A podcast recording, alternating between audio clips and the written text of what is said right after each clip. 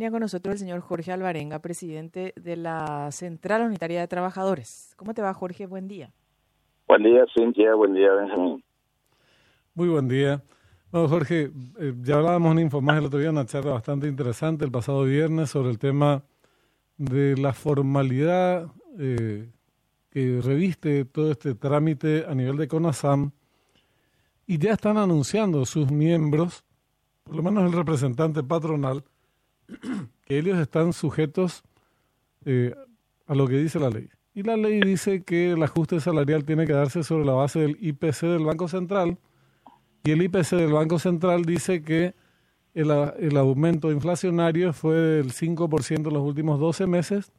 Conclusión, 127.500 guaraníes es lo que correspondería de ajuste salarial. ¿Qué hacer frente a una situación puesta de esta manera? Benjamín, nosotros como ya adelante usamos los mismos datos que el Banco Central del Paraguay maneja, los mismos ítems, los mismos cálculos, y estaríamos presentando antes de la, la primera quincena del estudio, a nosotros nos da algo así como 3.500.000 el salario mínimo, eh, o sea, existe un desfasaje de lo que el cálculo del Banco Central y lo anunciado ya ahora el 5.1%, casi de 900 mil de diferencia, para poder recuperar la pérdida del poder adquisitivo del salario. Y con ese estudio vamos a bajarnos y esperamos que el Ministerio del Trabajo, por lo menos los últimos que pueda hacer, Calita Hacia Lupo, pueda orientar a que se pueda constituir definitivamente la política salarial en nuestro país con los datos que se manejan. Pues no le va, no le va a tener costo a ellos ni al, al, al gobierno si no asume el costo de las centrales sindicales este estudio que se está trabajando y esperamos que con esa confrontación podamos beneficiar con mayores porcentajes a los trabajadores. De hecho, eh, entendemos que la ley dice eso, pero nosotros siempre hemos dicho, y vos lo sabes bien, que hace 30, 25 años venimos denunciando la engañosa situación que hace el Banco Central al ser el contralor del órgano económico del país y a medir la inflación, ¿verdad? Entonces, eso lo vamos a hacer, esos estudios, y vamos a compartir con toda la ciudadanía, demostrando que el salario mínimo que plantea el Banco Central del Paraguay a través de su órgano CONASAN, que es un órgano totalmente inútil que no sirve absolutamente para nada, eh, que los trabajadores deben ganar más. Y se dio en otro, ya lo dije, en otros países que con aumentar los, salarios se movía mayormente la economía. Y ojalá que se pueda instalar ese estudio que vamos a presentar, compañero. Ahora te van a responder, eh, ya está cantada la respuesta. Dice la ley en su artículo la ley que establece el Código del Trabajo, ley número 5764, Código del Trabajo, artículo 255. La, la, consideración del reajuste del salario mínimo será efectuada por el Poder Ejecutivo a propuesta del Consejo Nacional de Salarios Mínimos, CONASAM, sobre la base de la variación interanual del índice de precio del consumidor y su impacto en la economía nacional al mes de junio de cada año. O sea, lo que te van a decir es, está bien, eh, tu estudio puede ser correcto, eh, o es correcto, pero la ley dice el IPC del Banco Central y el IPC del Banco Central no se limita a estudiar la canasta básica y los eh, productos que consumen los trabajadores que perciben al mínimo, sino es mucho más amplio, hasta los que compran yate, Rolex y compañía, y entonces eso eh, da como promedio el 5%. Compañero, discúlpame, Jorge Alvarenga, pero es 5%, según la, de puta, es lo que dice la ley. estamos completamente de acuerdo que va a ser la respuesta, pero ya hay el mes de enero, nosotros ya presentamos y se habían comprometido el Ejecutivo. Yo creo que Mario Aldo Benítez no va a hacer. Eso es casi seguro porque Mario Aldo Benítez no, no es muy afín a los trabajadores. Esperemos que con Santi Peña, Santi ya dentro de su encuentro con los trabajadores, tanto en la CUT como en el Hotel Guaraní, ya había planteado la necesidad de instalar el Instituto Nacional de Salario Mínimo para que estudie el salario mínimo y no la economía, el control de la economía del país. Pero vamos a tratar de instalar, vamos a tratar de instalar en estos momentos el estudio que hacen los trabajadores y ojalá también eh, la gente del Ministerio de Industria y Comercio pueda aportar el SEDECO, que tampoco coincide lo que es el Banco Central. SEDECO tiene otro estudio y eh, mucho más alto el aumento que el porcentaje de aumento que va que da a, la necesidad de los trabajadores. Por eso sería importante inclusive hacer comparaciones con Sedeco que hace mensualmente su estudio. Seguro, seguro.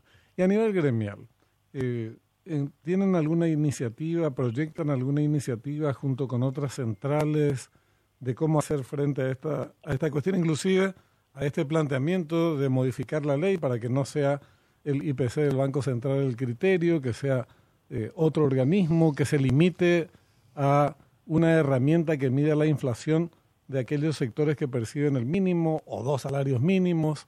Eh, en fin, ¿esto piensan hacerlo junto con otros gremios? ¿Cuál, ¿Hay alguna perspectiva en, esa, en ese sentido? Hay perspectiva. Con el nuevo Parlamento queremos intentar modificar. Lo que pasa es que eh, no tener, digamos, parlamentos eh, muy afines al movimiento sindical, queremos que los nuevos parlamentarios con ellos podamos modificar el código laboral porque habría el Código Laboral seguro que van a plantear otras modificaciones, de hecho lo, lo están insistiendo permanentemente como el tema de la estabilidad sindical y otros puntos.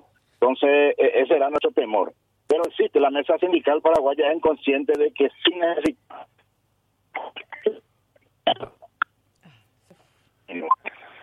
Te, perdimos. Bueno, pues ya era de hecho la parte final de la, de la charla con con Jorge plantearían estas iniciativas en el nuevo Congreso, pero esto es lo que hay que discutir. Eh, y sobre esa base construir mayor fortaleza gremial, porque lo que pasa es que los sindicatos son tan débiles que, bueno, no le dan, ni cinco de bola, síntesis, digan lo que digan. Y en este caso encima con argumentos legales.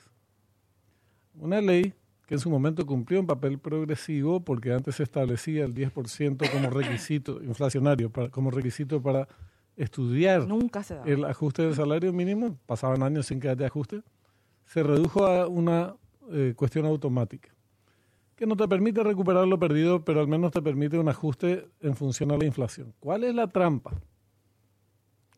Eh, no digo que haya sido la intencionalidad de los que legislaron y compañía, pero a la luz de la práctica, ¿cuál es, ¿cómo se convirtió esto en una trampa?